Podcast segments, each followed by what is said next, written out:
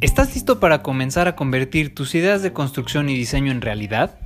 Bienvenido a este podcast que te llevará de la mano de expertos a concretar cada uno de tus proyectos. Sí, ahora tener esa amplia cocina, el jardín de las reuniones, la terraza con asador para tus amigos o la alberca de tus sueños está más cerca que nunca. ¿Quieres saber cómo? Te invitamos a descubrirlo. Ponte cómodo, que iniciamos.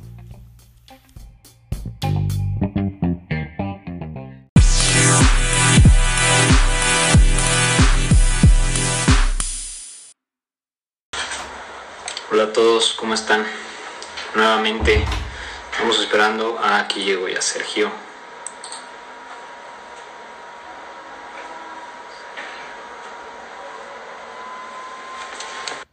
Vamos a esperar a que se conecte esto ya con Sergio.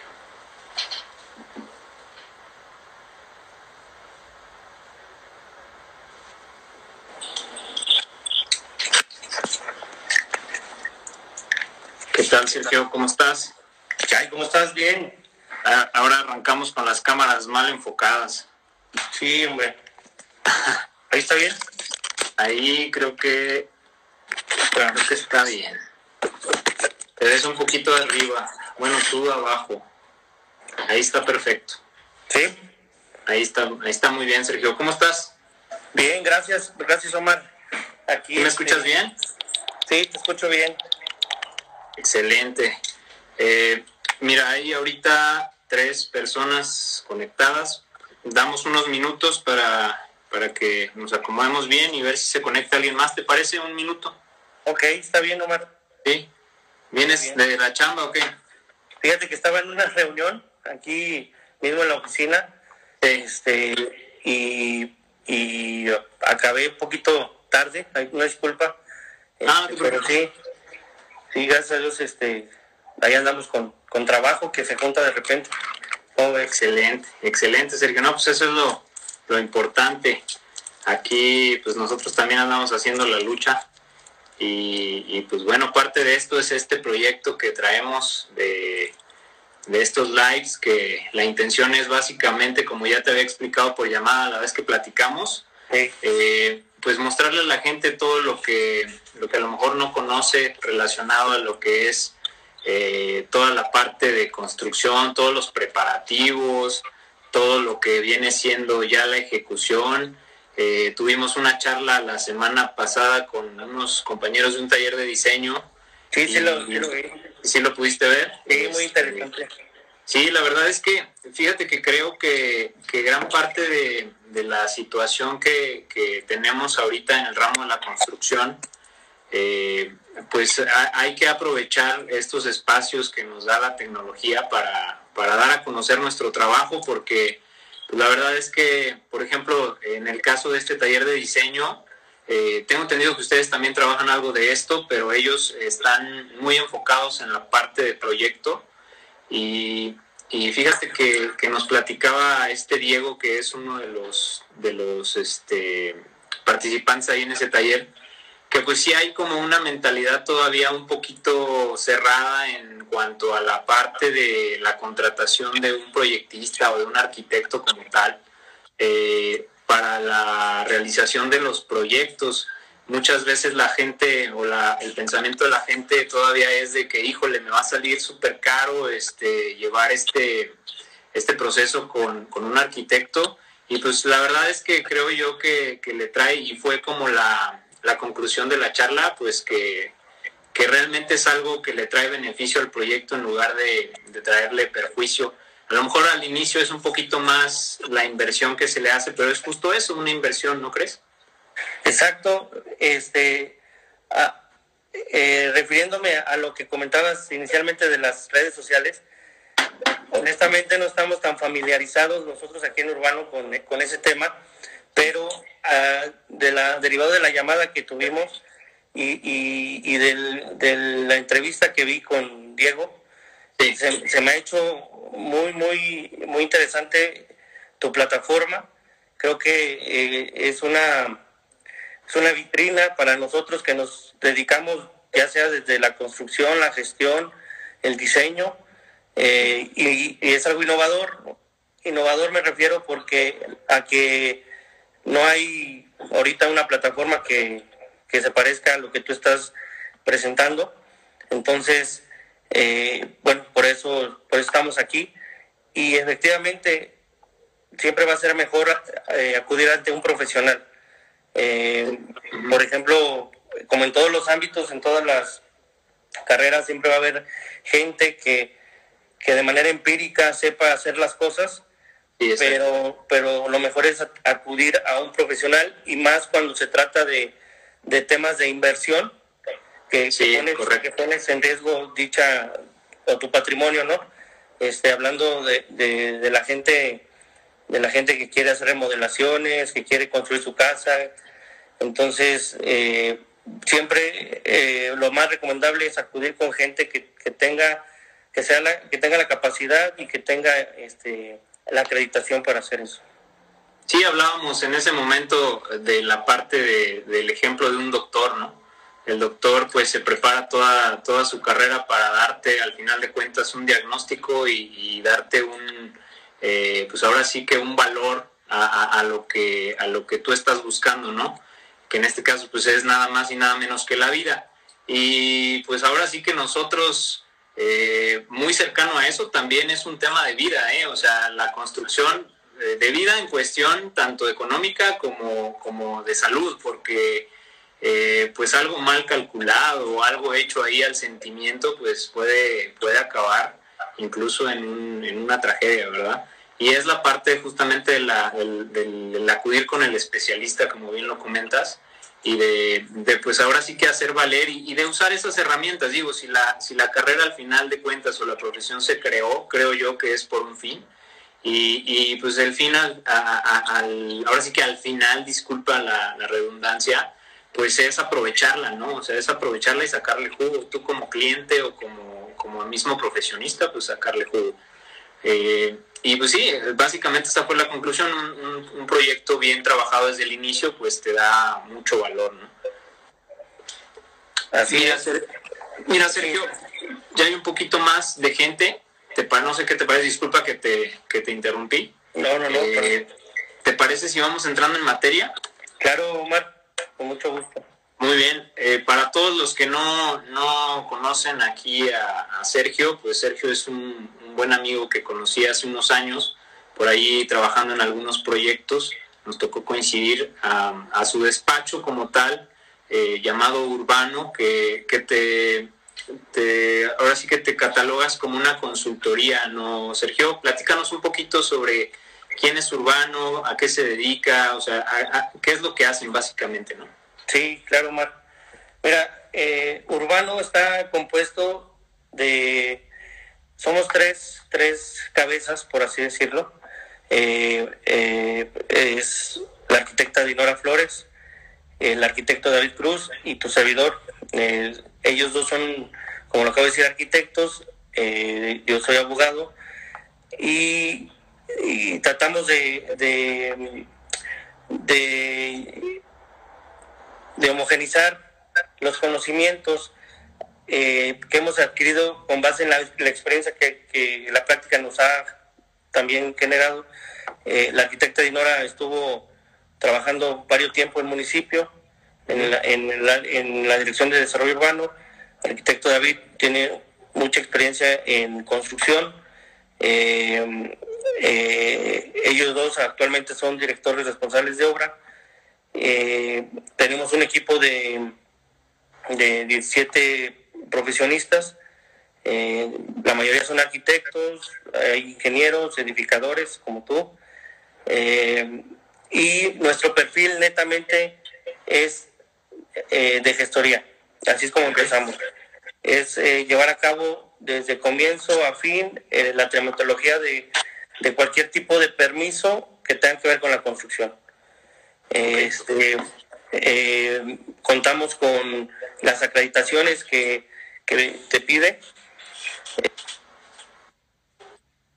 Eh, eh, dichas acreditaciones te permiten elaborar dictámenes de impacto significativo, pero propiamente es eso, es, es tenemos un área de construcción y, y, lo conjugamos, lo vamos conjugando.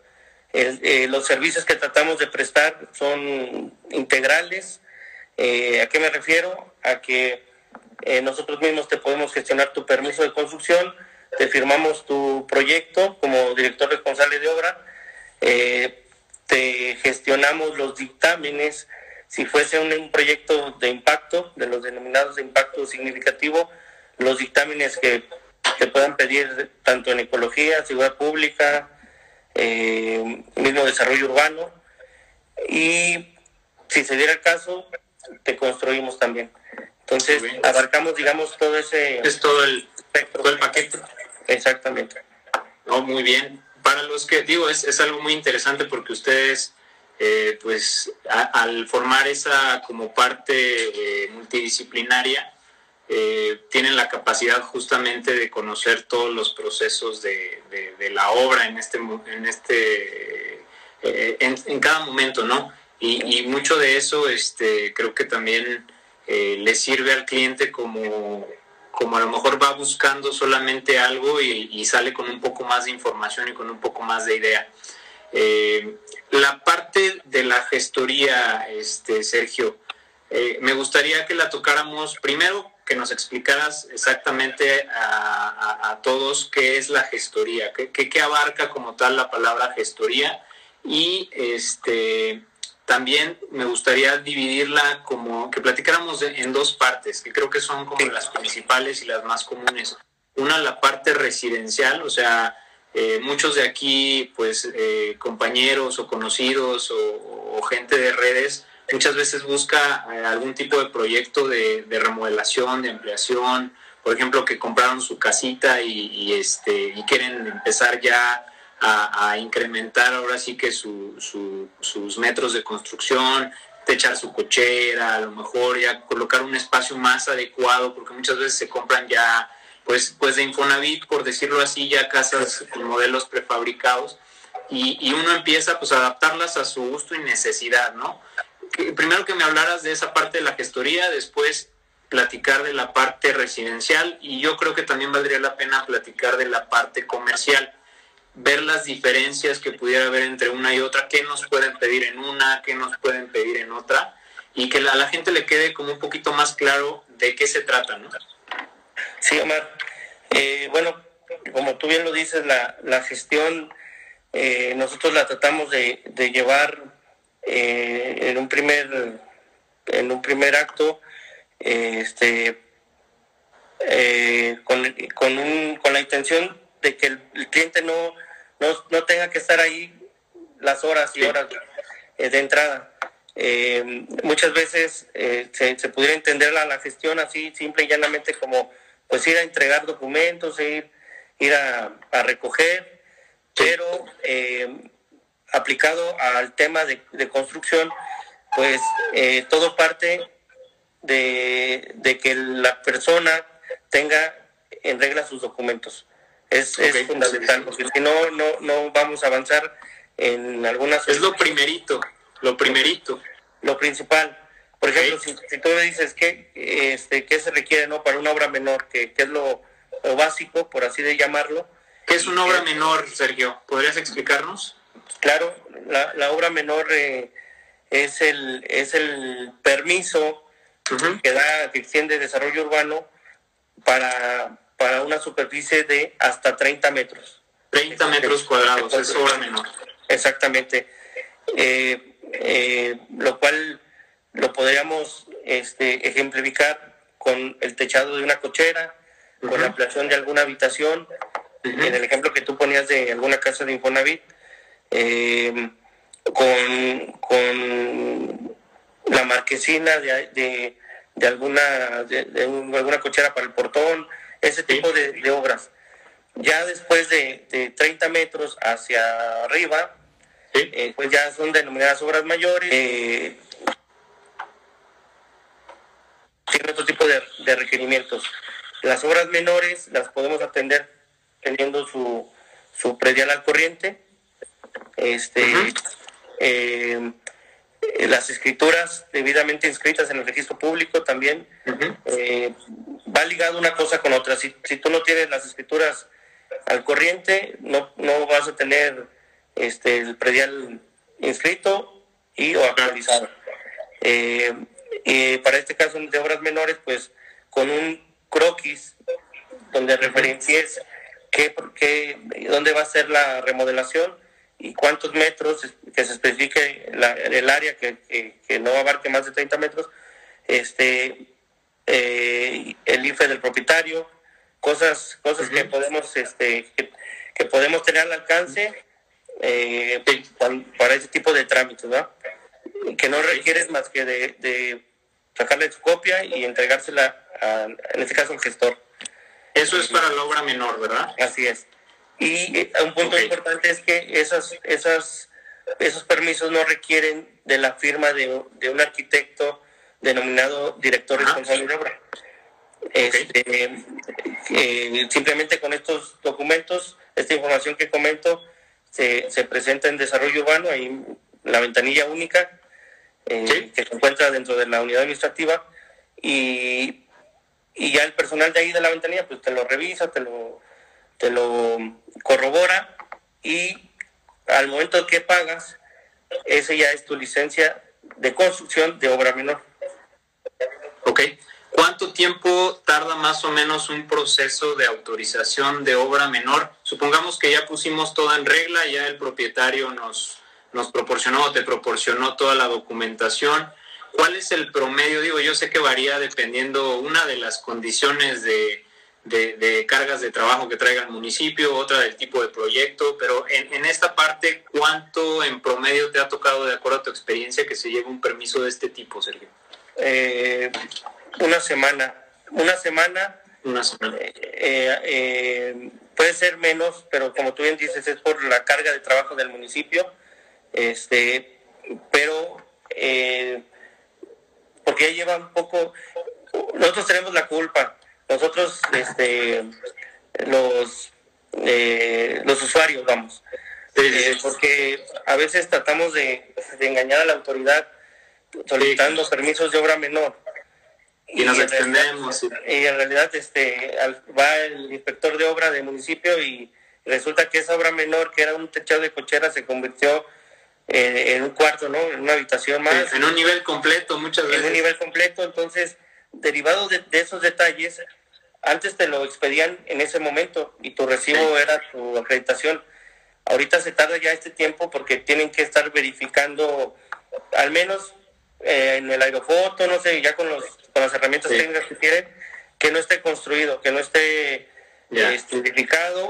porque si no, pues también ya son, nos hacemos acreedores de sanciones. Entonces, ah, ah, sí, dime, dime. Entonces, ahorita el, promedio de 5 a 7 días para una obra menor. Ok, muy bien. Eh, eh, entonces, estamos hablando de que la obra menor es la obra de menos de 30 metros cuadrados, en la que con algunos eh, papeles prácticamente como de los que ocupas para cualquier trámite, este, salvo las escrituras y algunos otros específicos, eh, pudieran estarse eh, pues generando las, las este, autorizaciones en el promedio de una semana, 15 días tal vez. ahora, las obras mayores, ¿cuál es el tema? ahí puede subdividirse en varios rubros, pero pongamos de una casa normal, una casa habitación, tienes, compraste un lote y quieres edificarlo, ya fuiste con, con Diego a que te hiciera el proyecto. o ya lo tengo. Sí, entonces es importante que ese proyecto concuerde con la normatividad eh, con la que lo va a revisar el municipio. También nosotros, eh, cuando nos cuando no, no nos toca hacer el proyecto, eh, el servicio que ofrecemos, ese plus, es eh, revisar eh, el proyecto con, la con los ojos que lo va a revisar el desarrollo urbano y pues darles nuestro, nuestro punto de vista, nuestra opinión técnica para poder antes de ingresar modificarlo o si no hubiese ninguna pues se, se ingresa. pero supongamos que ya se ingresó y todo con los documentos que son los mismos para la obra menor. Ok.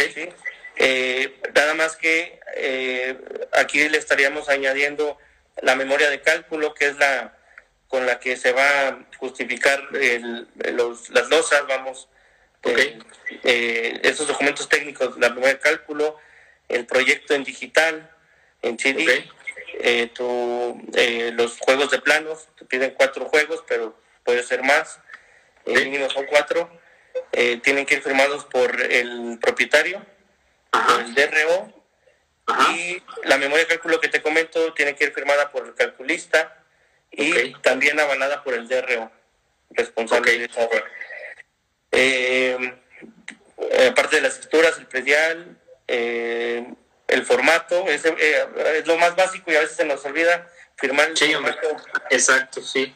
Este, tiene que ir firmado por el DRO y por el propietario.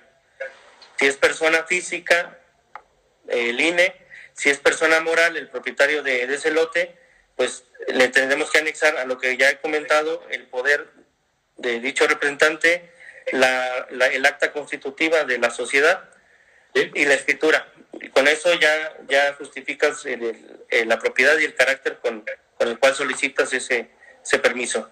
Lo ingresamos y eso lleva un poco más de tiempo. Eh, si no hubiese ninguna observación, en el, en lapso de 15 a 20 días hábiles, eh, nos estarían dando la cotización. Okay. Dicha cotización se puede pagar eh, ya sea efectivo, cheque o transferencia. Eh, y una vez que tengamos el recibo, ya el municipio al día siguiente nos entrega los planos con la licencia y su lona verde. Su lona, perdón. Ok.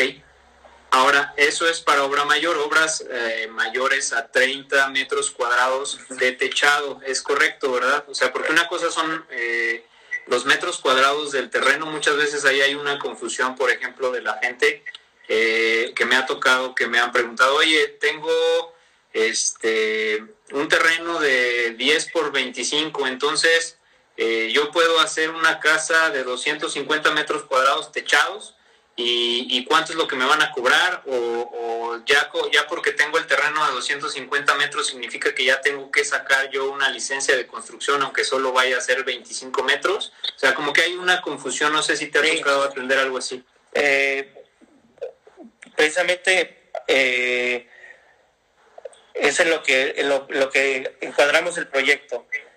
Cuando, cuando me refería que, que lo tenemos que, que, que enmarcar en la normatividad municipal, obviamente en el reglamento de construcciones del municipio, es, eh, es algo, hay que respetar coeficientes de ocupación del suelo y de construcción.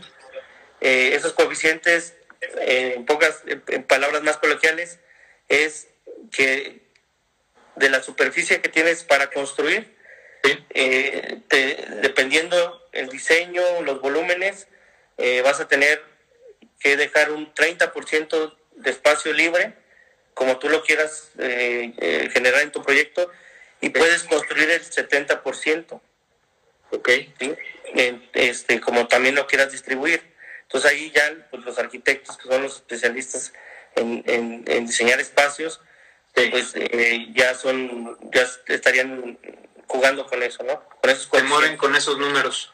en resumen sería, si, lo, si vemos nuestro terreno de, de arriba, lo que podemos tapar es el 70%. El otro 30% debe de quedar completamente libre, sea con jardín, sea con simplemente que no lleve área techada.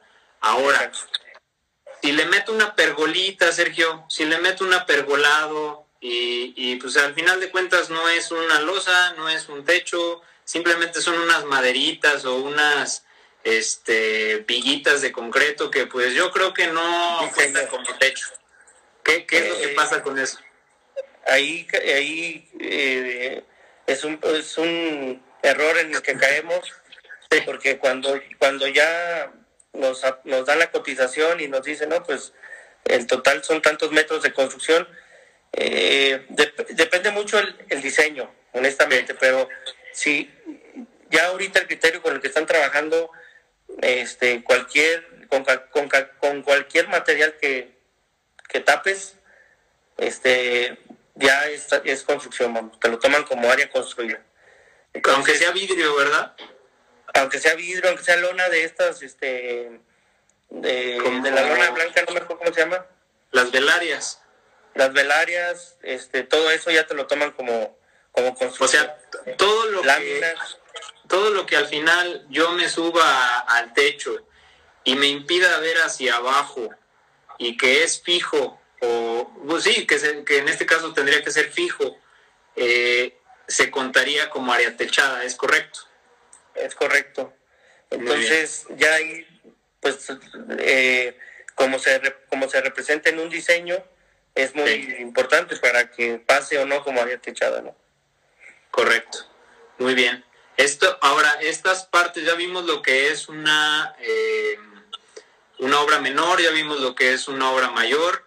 Esto mismo aplica tanto en residencial como en comercial, ¿verdad, Sergio?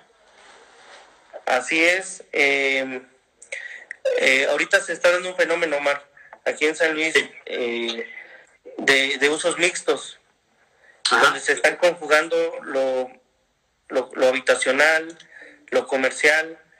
Por ejemplo, voy, a, voy a construir una plaza comercial, obviamente estamos hablando de locales comerciales, y, y en el mismo terreno eh, se va a construir una torre de departamentos. Ok. Y al lado otra torre de, oficinas. Entonces, ese, e, e, ese proyecto ya es un impacto significativo para el, para el ayuntamiento. Okay. y, te, y te demandan ya de otro, de, más requisitos, más, más eh, de factibilidades. Eh, por ejemplo, eh, lo más importante de esos proyectos es las tomas de agua. Okay. Porque cómo vas a cómo, cómo vas a justificar el abastecimiento para que en un solo en una sola un solo polígono, una zona en una sola zona convivan locales comerciales eh, dependiendo de los metros eh, eh, inmuebles este perdón eh, departamentos y en otra zona, en otra, en otro, eh, del otro lado, locales comerciales. Eso es, eso es este lo que con lo que nos encontramos en ese tipo de proyectos. Para obtener una factibilidad de ese, de ese tipo, eh, más o menos en Interapas nos estamos llevando dos meses, de mes y medio a dos meses. Pero, pero es importante tener ya esa, esa factibilidad para poder seguir con el permiso de construcción, si no, por más que diseñes, por más que, que, eh, generes ahí este, especulación con, con el proyecto, si no se tiene eh, lo de Interapas, no va, no, no va a avanzar la construcción. A lo que a lo que te refieres con impacto significativo viene siendo eh, corrígeme si estoy mal, a lo que yo entiendo es eh, generar un impacto o una modificación brusca a lo que es el entorno o infraestructura, hablando de, por ejemplo, de entorno urbano, de infraestructura, por ejemplo, como comentas, este, de, suministros de agua, de drenaje, a lo mejor eh, para la cantidad de, de, servicios que podrías tener en ese momento de WCs, por ejemplo, de ese edificio, eh, ya viene un tema de que vas a estar descargando unas cantidades inmensas de agua y al final la red a la que te vas a conectar no está preparada para recibir eso. ¿Es a lo que se refiere esta parte de, impacto significativo, Sergio? Exacto, e, es, es, es, que con, eso, con, esos usos que se están eh, pretendiendo eh, construir, eh, como tú bien dices, ¿cuánta agua se va a generar para lo habitacional? Pero más bien la infraestructura de la zona está preparada para, para, para poder soportar ese proyecto, eh, mm, porque en lo, en lo comercial pues pudieran rentar pipas, ¿no? Este, no necesariamente tienen que tener su toma domiciliaria. Sin embargo, eh, como es un proyecto que estás pretendiendo ejecutar en un, en un solo, en un solo predio, entonces ya, ya la, la toma que va de Interapas al predio, pues, pues es una sola, pero ya cómo la distribuyas internamente es lo que va a generar el impacto.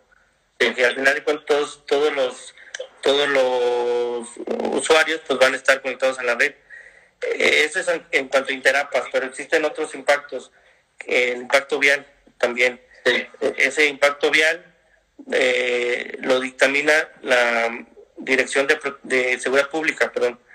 Eh, eh, hay, un, hay un área que es Ingeniería Vial de Tránsito, en donde se presenta el, el estudio de impacto vial, se describe el proyecto que se pretende, se describe cuáles son las vialidades primarias, secundarias, los accesos que van a tener el proyecto, eh, ya cuando hablamos de proyectos de impacto significativo y de usos mixtos, ya son temas que van a tener sótanos y que deberían de tener sus propios eh, sus sótanos para tener sus propios cajones de estacionamiento, sino el impacto vial pues sería alrededor, ¿no? Que no tuvieran cajones y, y, todos estuvieran estacionándose en, pues, en la cochera del vecino y que ahí empieza pues ahí es donde está el impacto realmente, ahí se justifica esa parte del impacto. Porque ahora tengo entendido también que existen impactos ecológicos, impactos, eh, no sé si de otro tipo, por ejemplo, cuestiones que te pide eh, protección civil. Eh, me imagino que para, por ejemplo, otro tipo de proyectos ya como serían, a lo mejor, no sé, me voy a ir, muy, muy grande, a lo mejor estadios o cosas de ese tipo, donde ya, ya se requiere. Es más, hasta lo, creo que para locales comerciales ya también te piden ese tipo de cosas, ¿no? Sí, eh, eh, qué bueno que comentas. Lo de protección civil ha tenido mucha relevancia de unos años para acá. Eh, tiene ahora la Dirección de Protección Civil más facultades que le permiten estar al pendiente de, de los proyectos de construcción. Eh, Obviamente ellos lo que ven son las, los riesgos, las medidas de seguridad y en un proyecto, digamos, para casa habitación no se requiere, pero para, para ya construir, no sé, una plaza pequeña, por así decir, este, hay que acudir primeramente a protección civil para realizar el trámite de análisis de riesgo de predio. Ese, ese eh, trámite eh, no es otra cosa más que que Protección Civil se constituya físicamente en tu predio y derivado de esa visita y con base en su atlas de riesgo determine y dictamine si la ubicación en donde se encuentra tu predio eh, eh, está existen o no fallas geológicas, zonas inundables, y, para cada riesgo te va a emitir una, una manera de, en que lo tengas que mitigar, una observación para mitigar. Entonces, por lo regular, eh, dependiendo la zona y todo eso, están pidiendo ahorita un estudio que se llama de geofísica. Ese estudio de geofísica es el que, mediante el cual puedes, a grandes rasgos, encontrar eh, eh, que tu predio esté en una zona de fallas o en una zona inundable, por así decir. Y, mediante ese estudio, pues, eh, eh, a través de ese, de ese estudio, te das cuenta que tu predio está ubicado en una zona con fallas o no. y, si, si llegara a estar en una zona con fallas, pues se, hace la se, hace la recomendación, dependiendo, te digo, el proyecto, este, pero eh, eh, es importante cumplir con ese trámite en protección civil. Es ahora todo esto, me imagino protección civil, interapas, si hubiera que ir ante comisión federal, si hubiera que ir ante cualquier otro tipo de dependencia, ecología, eh, todo eso tendría que solventarse antes de, de acudir a solicitar una licencia de construcción, ¿es correcto? Es, es correcto, de hecho son trámites preliminares. Eh, eh, efectivamente, para ya cuando nosotros ingresamos ese proyecto es porque ya tenemos la factibilidad de protección civil, la factibilidad de ingeniería vial, la factibilidad de CFE, la factibilidad de ecología. Eh, ecología lo que lo que dictamina es si, que si en tu, en tu predio existe flora de algún tipo y obviamente por temas constructivos la tienes que retirar, pues tenemos la obligación de, de hacer de la observancia a ecología para que nos digan si, si es alguna especie de las que están eh, protegidas o no, este, y, y, en aras de remediar el medio ambiente, pues eh, reponer esa flora que hayamos retirado a consecuencia de ese, del proyecto, vamos. Entonces, eh, requerimos de esa factibilidad y ya una vez teniendo el expediente completo ya lo podemos ingresar. Este, eh, por eso es muy importante que de manera preliminar, cuando la persona se, eh, sabe ya qué es lo que pretende, es sentarse con, con alguien, con un eh, profesionista, un profesional de, la materia y, y poderse, poderle decir, bueno, yo necesito ejecutar este proyecto, quisiera llevar a cabo este proyecto en, en esta zona, pero ¿qué necesito? no Entonces, eh, ya con ya eh, en la práctica la práctica se da que en lo que obtenemos todas esas factibilidades eh, se puede estar trabajando en el diseño el diseño del, del proyecto. Para no ir digo para no perder tanto tiempo ojo nada más creo yo que, que, que, que el presentar y creo que también esa es el, como la parte de valor que yo le veo al, tema del gestor, porque parte de lo que quería platicar también contigo, y creo que lo hemos tocado en varios puntos desde el inicio, es cómo el gestor le agrega eh, valor al proyecto. O sea, a mí, eh, teniendo una idea y un, una necesidad en cuestión constructiva, ¿qué valor me va a agregar el gestor? Aquí es justamente donde entra esa parte, o sea, eh, ustedes se encargan de pues de gestionar, de, de, buscar la forma, obviamente legal, toda, toda la forma legal que exista para poder justificar un proyecto en una eh, en cierta ubicación. Que para esto también existe un plano, creo que eh, primario, en donde muy sencillamente te especifica, por ejemplo, las zonas, te zonifica la ciudad de una forma en la que tú puedas tener una o cierta idea de qué eh, zonas puedes, en qué zonas puedes colocar, por ejemplo, vivienda, en qué zonas puedes colocar, por ejemplo, industria, porque imagínense a lo mejor colocar industria en pleno centro histórico de la ciudad y que nos lo permitan, ¿no? O sea, me imagino que toda esta parte también debe de, de, de ser muy, muy, muy bien manejada por ustedes. Sí, Efectivamente, eh, ahorita estamos en un proceso importante para zonificar la ciudad, el municipio.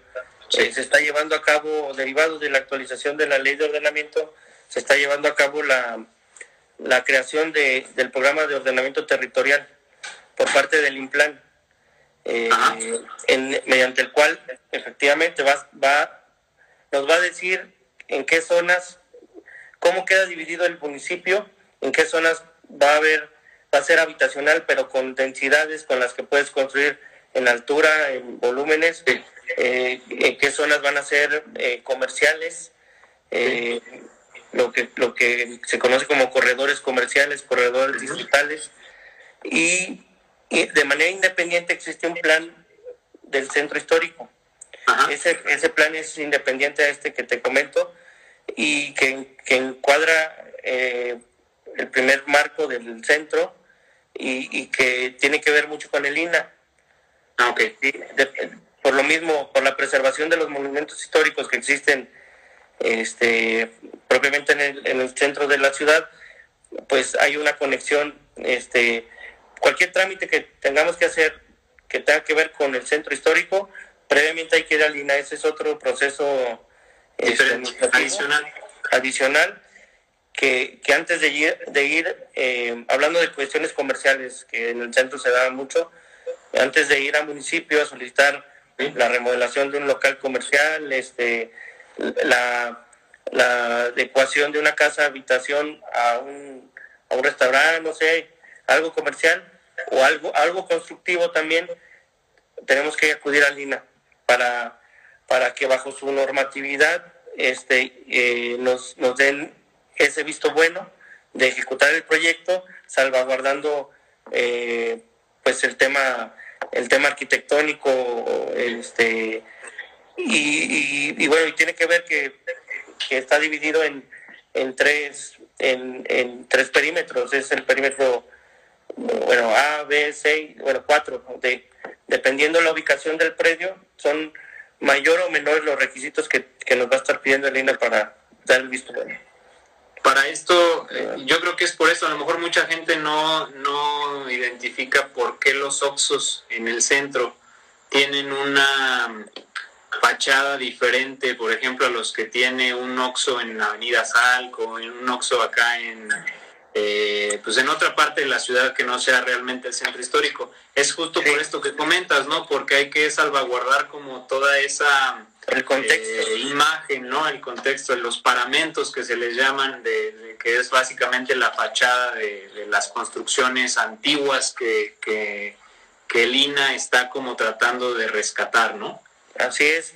Eh, es, es muy común que en el centro nos encontremos con, con cadenas comerciales, pero que no tienen sus, sus logos, los logos que conocemos normalmente. Sí. Eh, exacto.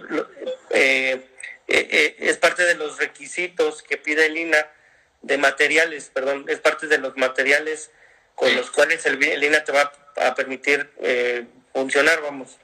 Este, los colores, la paleta de colores, el material, ellos, el INA es el que te los, te los, va a proponer, exactamente. Correcto. Ahora, me dices que se está elaborando ese, esa distribución. Hay algo, por ejemplo, yo compré un terrenito en Villa de Pozos, y quiero saber qué tipo de construcción puedo hacer ahí porque tengo pensado hacer un edificio de departamentos, digamos. ¿Hay algo que pueda tomar yo como referencia para saber si puede llegar a ser viable o no? Sí, eh, el trámite para ese, ese ejemplo que, que presentas y para dotar de certeza a otros proyectos de inversión es solicitar ante la Dirección de Desarrollo Urbano el informe de uso de suelo.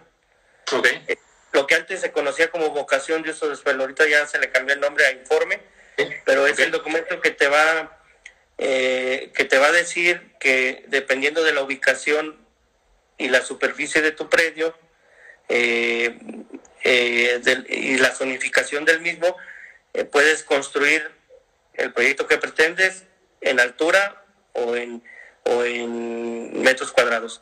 Entonces, eh, eh, ahí te, te marca los coeficientes que hablábamos, te marca la altura permitida, este, y, y, pero es meramente informativo, no se trata de un permiso de construcción como tal, ni, nada, es, es, información. Sin embargo, es un trámite que, que se gestiona igual ante la ventanilla única y con los documentos que, que comentamos al inicio. Pero ese, documento sirve para, para saber si de entrada puedes ejecutar el proyecto que pretendes. Muy bien. Sergio, otra pregunta. Quedando muy preguntón ahora. No, está bien. Este, es que fíjate que toda esta parte, muchas veces la gente pues no, no la dimensiona y a lo mejor eh, pues sí quiero que le quede un poco más clara para que pues también eso nos ayude a nosotros a, a, ayudarlos, ¿no? Eh, la parte de el costo, el costo que, yo pueda calcular para una licencia de construcción, hablemos de una, una construcción residencial, una casa de cero. Eh, ¿Qué referencia puedo yo tomar para hacer un cálculo a lo mejor estimado de en cuánto me puede salir una licencia pues de construcción, ¿no? Ya con todo su proceso como lo describiste. Mira, eh, existe la ley de ingresos del municipio de San Luis Potosí. Cada municipio tiene su ley de ingresos y cada ley es, es cumple con un ejercicio anual. Cada año se, se no se modifica, pero sí se actualiza, o sea, se actualiza en, que si municipio quiere agregar conceptos nuevos para cobro. Pero hablando concretamente de, de, cuestiones de construcción, eh, viene el rubro para con el cual la, Dirección de Desarrollo Urbanos desarrollo urbano, perdón, eh, se basa en, cobrar desde la revisión del proyecto, eh, eh, dependiendo la zona y los metros cuadrados de construcción, el valor, vamos, del suelo. Este, los derechos, vamos, el alineamiento y número oficial, el, uso, el, eh, propiamente la, construcción como tal. En esa ley, bajo, en esa ley nos podemos, no, nos podemos basar, pero eh, eh, para obtener así un cálculo aproximado, pues prácticamente con los metros cuadrados de construcción y la, y la zona. la zona. No es algo que puedas ir a municipio y decir, ¿en cuánto va a salir este, esta construcción, este permiso? pero eh, nosotros con el conocimiento que tenemos y que sabemos ubicar en la ley de ingresos, pues ya, ya podemos, teniendo el proyecto eh, eh, constructivo, ya podemos darnos una idea de cuántos serían los derechos aproximados que se estarían este, generando. Ok, entonces, digamos, de, de la zona en la que yo quiero construir, se derivan, o bueno, adicionalmente a eso, le meto los metros cuadrados de construcción que yo quiero tener aproximadamente y en base a esto podemos obtener, revisando algún documento oficial, un estimado de costo. ¿De acuerdo? De acuerdo. Ok. Eh, ahora, otra pregunta. ¿Cuánto puedo yo estimar, ya tengo mi estimado en cuánto me va a salir la, eh, eh, la, licencia. Ya Diego me apoyó en decirme cuánto más o menos me, me, puede calcular o puedo calcular que me va a costar la construcción. Ahora te pregunto, ¿cuánto me puede llegar a costar la gestoría? Pues eh, ahí, ahí, es importante la pregunta. El, la ¿Qué alcance pudiera tener?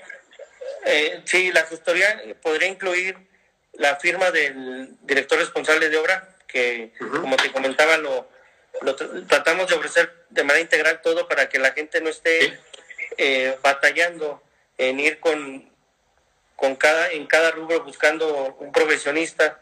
Y, Le armas un paquete a su medida, ¿no? Exactamente. Pero pues sí, los costos, pues dependiendo el, los metros cuadrados, Omar. Es, como, como, como estaríamos nosotros haciendo una propuesta. Por lo regular, cuando gestionamos es porque nosotros eh, nos encargamos de llevar a cabo la, la, obra. Eh, también eh, brindamos el servicio de la responsiva y ya la gestión pues va implícita en esos, en esos conceptos. Eh, pero si, si alguien eh, se le ofrece que le, le, gestionemos el proyecto, pues bueno, este, ya tendría que traernos todos estos documentos que, que estamos hablando, pues para, para ingresarlos. Eh, y, pero lo, lo, importante de la gestoría, Omar, como tú lo estabas comentando, es saber la justificación del proyecto, o sea, defender, defenderlo técnicamente porque eh, nos vamos a encontrar que los analistas de, desarrollo urbano, pues eh, ellos también lo hacen con base en, el, en lo que dice el reglamento de construcciones, pero a veces eh, es cuestión de criterio. Entonces, hay muchas omisiones también en la, en la ley o en, el reglamento, de que quedan tanto omisiones como ambigüedades, ¿no? Las denominadas lagunas, que hay lagunas en, en el reglamento y aparte estamos hablando de un reglamento ya obsoleto es del 95 creo. Entonces, ya las necesidades han cambiado bastante. Ya, ya lo rebasaron. Eh, eh, el año pasado, antepasado, en el 2018, la ley de desarrollo urbano dejó de existir para, para existir la, la ley de ordenamiento territorial y desarrollo urbano, la cual ya trae otra dinámica. Eh, abarca desde los planes que ahora son programas de ordenamiento territorial, eh, reglamento de construcción que, eh, se debe de tener y, ya da más la pauta para poder actualizarse en, las normas constructivas. Este, pero pero sí, también dependemos, hay casos en que ya viene el cliente y dice, quiero que me tramites el permiso, pero ya construí, ¿verdad? Eh, esa es otra, sí, esa es donde ahí, Es, ahí es la, la, denominada regularización de obra. Exacto. es que ya vino municipio, ya vino municipio, hay dos creo, la que ya, ya vino municipio, me arranqué sin haber este yo hecho algún trámite ante municipio, sin avisarle, sin nada, me cayó municipio, ya me dejó de entrada la primer multa o, notificación que, creo yo que ya va una multa, ya va un sobrecosto que fue lo que le pude haber pagado tal vez a mi gestor para que me llevara el trámite desde el inicio. Y hay otra modalidad en la que pues tuve la suerte de que el municipio no me cachó de que le eché el techito a mi, a mi azotea hace cinco años y ahora que quiero hacer la segunda planta, quiero hacerlo en regla, y acudo a municipio, pero resulta que mi plano de mi casa que me entregó la desarrolladora no coincide con lo físico, entonces tengo que pagar un sobrecosto, ¿no? Sí, en, eso, en esos dos supuestos que planteas, eh, ya va implícita de entrada una sanción por regularización y la sanción oscila, más bien, es el 25% de lo que cueste la licencia de construcción. Si la licencia o sea, súmale 25% si vale 10 mil pesos la licencia, en total van a ser eh, 12 mil 500 12 mil 500. Sí. No, pues sí es un golpe fuerte. Sí, entonces, eh, y en el otro, en el, supuesto de que eh, tuve la suerte de que no me cachara municipio en, que, en techar mi cochera, pero ya, ya incrementé con una habitación, un cuarto, dos cuartos, no sé, este, y ahora sí quiero regularizar porque eso lo voy a sacar con un crédito, no sé, y me piden mi licencia de construcción, pues ahí el municipio te va a pedir que acredites la existencia, la preexistencia de, de lo construido y al no poder hacerlo, porque no sacamos el primer permiso, sí. al final vas a regularizar toda la obra y vas a pagar sobre todo lo que ya tienes construido. Entonces, antes se daba mucho eso. Eh, yo he visto que ahorita ya la gente también ya sería por pasarse de listos en, que saquen permisos de obra menor y luego quieran irse. Y se extiendan. El, permiso de obra menor tiene una vigencia creo que de seis meses. Ajá. Sí, pues es algo rápido. Sí, o sea, eh, en un año no puedes tramitar más de dos obras menores porque si no, así se la estarían llevando. Sí, sí, correcto. Este, pero sí, siempre va a salir, va a ser más barato eh, en cuanto a tiempo y dinero empezar como debe ser con, los, trámites en orden, eh, porque al final se va sumando todo y si no empezaste bien, de todos modos vas a gastar y ya perdiste tiempo. ¿verdad?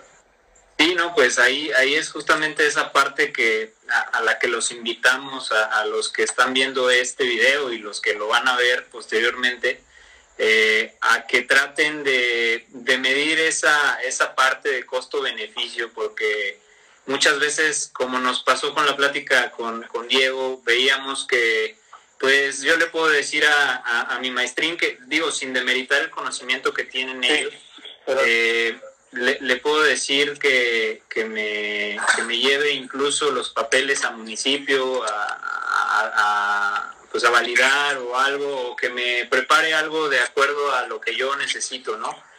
Y pues me dice, ¿sabes qué? Nos aventamos el, no te preocupes, nos aventamos el coladito en un fin de semana, no pasa nada. No, no, no te preocupes, ya lo hemos hecho varias veces. Pero más adelante, pues él, él termina la chamba y, y se va a otra, y se va a otra, y se va a otra, ¿no?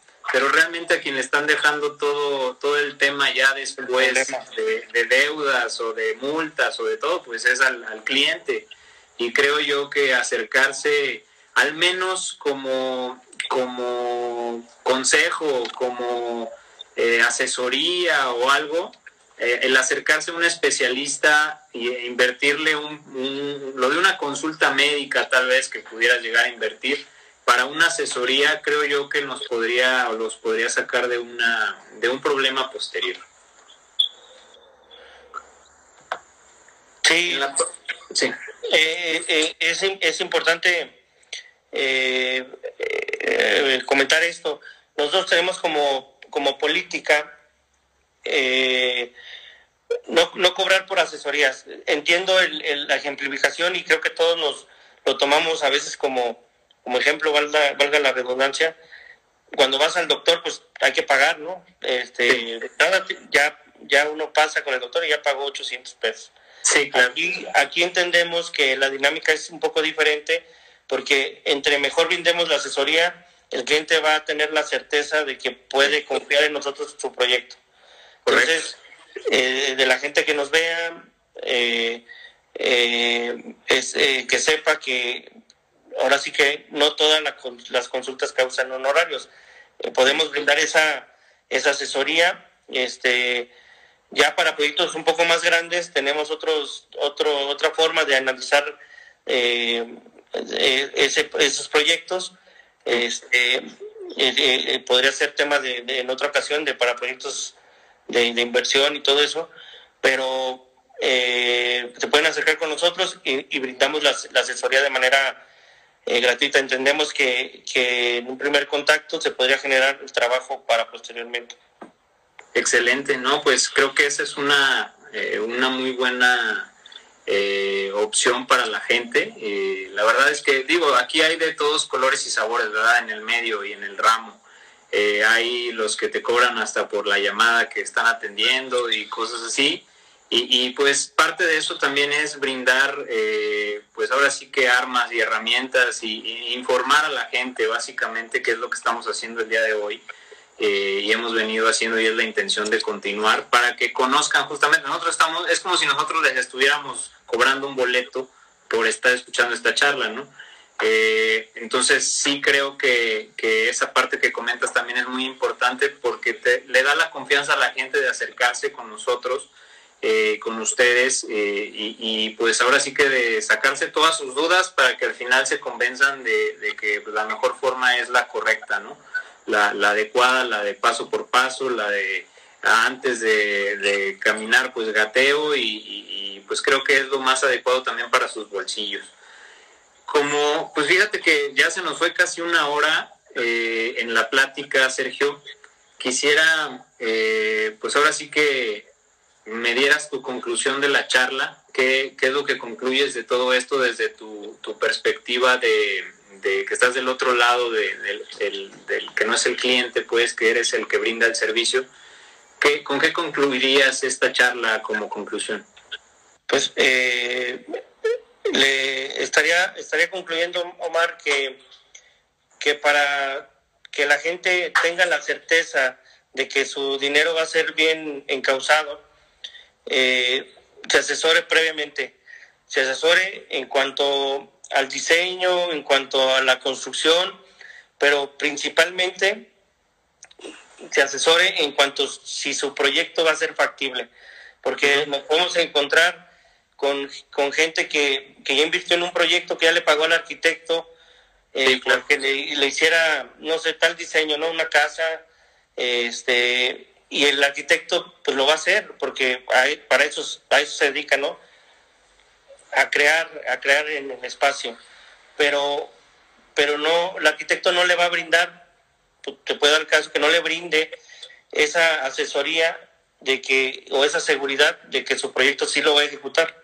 Entonces, eh, yo recomiendo que se acerquen eh, con, gente eh, que tenga la, capacidad técnica de resolverles esos, esas dudas. así sea una obra de 30 metros, así sea una obra que ya esté ejecutada y que quieran ampliar, que quieran seguir, para cualquier tema siempre deben de estar debidamente asesorados. Correcto. Mira, ya aquí me está marcando el Instagram que está por cortarnos la transmisión por el tiempo, pero yo te quiero agradecer eh, pues que tuviste eh, pues el tiempo justamente de, brindárnoslo. Vamos a, por ahí a estar compartiendo el, live tanto contigo como con, con, las redes para que puedan este, ubicarte en tu, en tu página de Facebook, en tu página este, de Instagram y también vamos eh, por aquí en corto te voy a pedir algunos datos para poderlos ligar a este a este video y que la gente te pueda contactar directamente para cualquier duda, cualquier asesoría y, que pues bueno, esta plática eh, les haya funcionado en algo eh, dentro de algún proyecto que traigan. Y pues no me queda más que agradecerte, Sergio. Este, gracias ahí extensivas a Dinora, a tu equipo. Eh, y pues ahora sí que esperemos que, todo lo que venga sea para bien. Omar, al contrario, te estaba comentando que, te agradezco mucho la atención de, de, verme, de habernos invitado eh, eh, confiamos mucho en, tu plataforma. Sabemos que tienes toda la experiencia del mundo para, para hablar de estos temas constructivos. Gracias. Y, y, la verdad reconozco que, que te preocupes por, por apoyar a la gente, en, en encaminarlos a que tenga una buena opción en todos los ámbitos que conlleve la construcción. Y pues bueno, no me queda otra cosa más que agradecer la, atención a ti y a tu equipo. Y pues estamos a la orden, Omar, para, para lo que se ofrezca. Gracias. Ojalá que podamos por ahí en alguna ocasión más adelantito. Estoy pues preparando eh, algunos otros temas, Sergio, y pues créeme que en, alguno en el que encajen nuevamente tu, tu consultoría y, su experiencia básicamente y, y, pues ahora sí que sus ganas, eh, pues con todo el gusto podemos platicar nuevamente, como comentabas, por ejemplo, de algunos proyectos mucho más grandes, más ambiciosos. Eh, tengo, tengo también que reconocer que la experiencia que ustedes tienen en proyectos también, no solo a nivel residencial y comercial, sino a nivel este, ya de inversiones grandísimas, tienen toda la experiencia del mundo, tienen un equipo pues bastante completo, por ahí conozco a, esta Ana Pachicano, que fue una compañera mía que creo que está ahí con ustedes. Eh, tiene una experiencia y una, un feeling también muy bueno. Y pues la verdad es que, que pues bueno, a la gente que, que, tiene la oportunidad y que, que, quiere llevar un proyecto de buena forma eh, a un puerto exitoso, pues visiten, visiten y pónganse en contacto con Urbano, porque pues, la verdad es que tienen todo, todo para que su proyecto sea todo un éxito. Entonces, muchas gracias Sergio nuevamente, estamos ahí en contacto y pues vamos a cenar, que ya se hambre, hombre. Ya, no, pues muchas gracias Omar y, y pues estamos a la orden para, para una nueva reunión y, y lo que se ofrezca a la gente que, que nos hizo favor de, estarnos sintonizando, estar en, en, escuchándonos y pues quedamos a la orden. De acuerdo, Sergio, te agradezco mucho. Pasa una buena noche y estamos en contacto. Hasta luego, Omar. Hasta luego, gracias.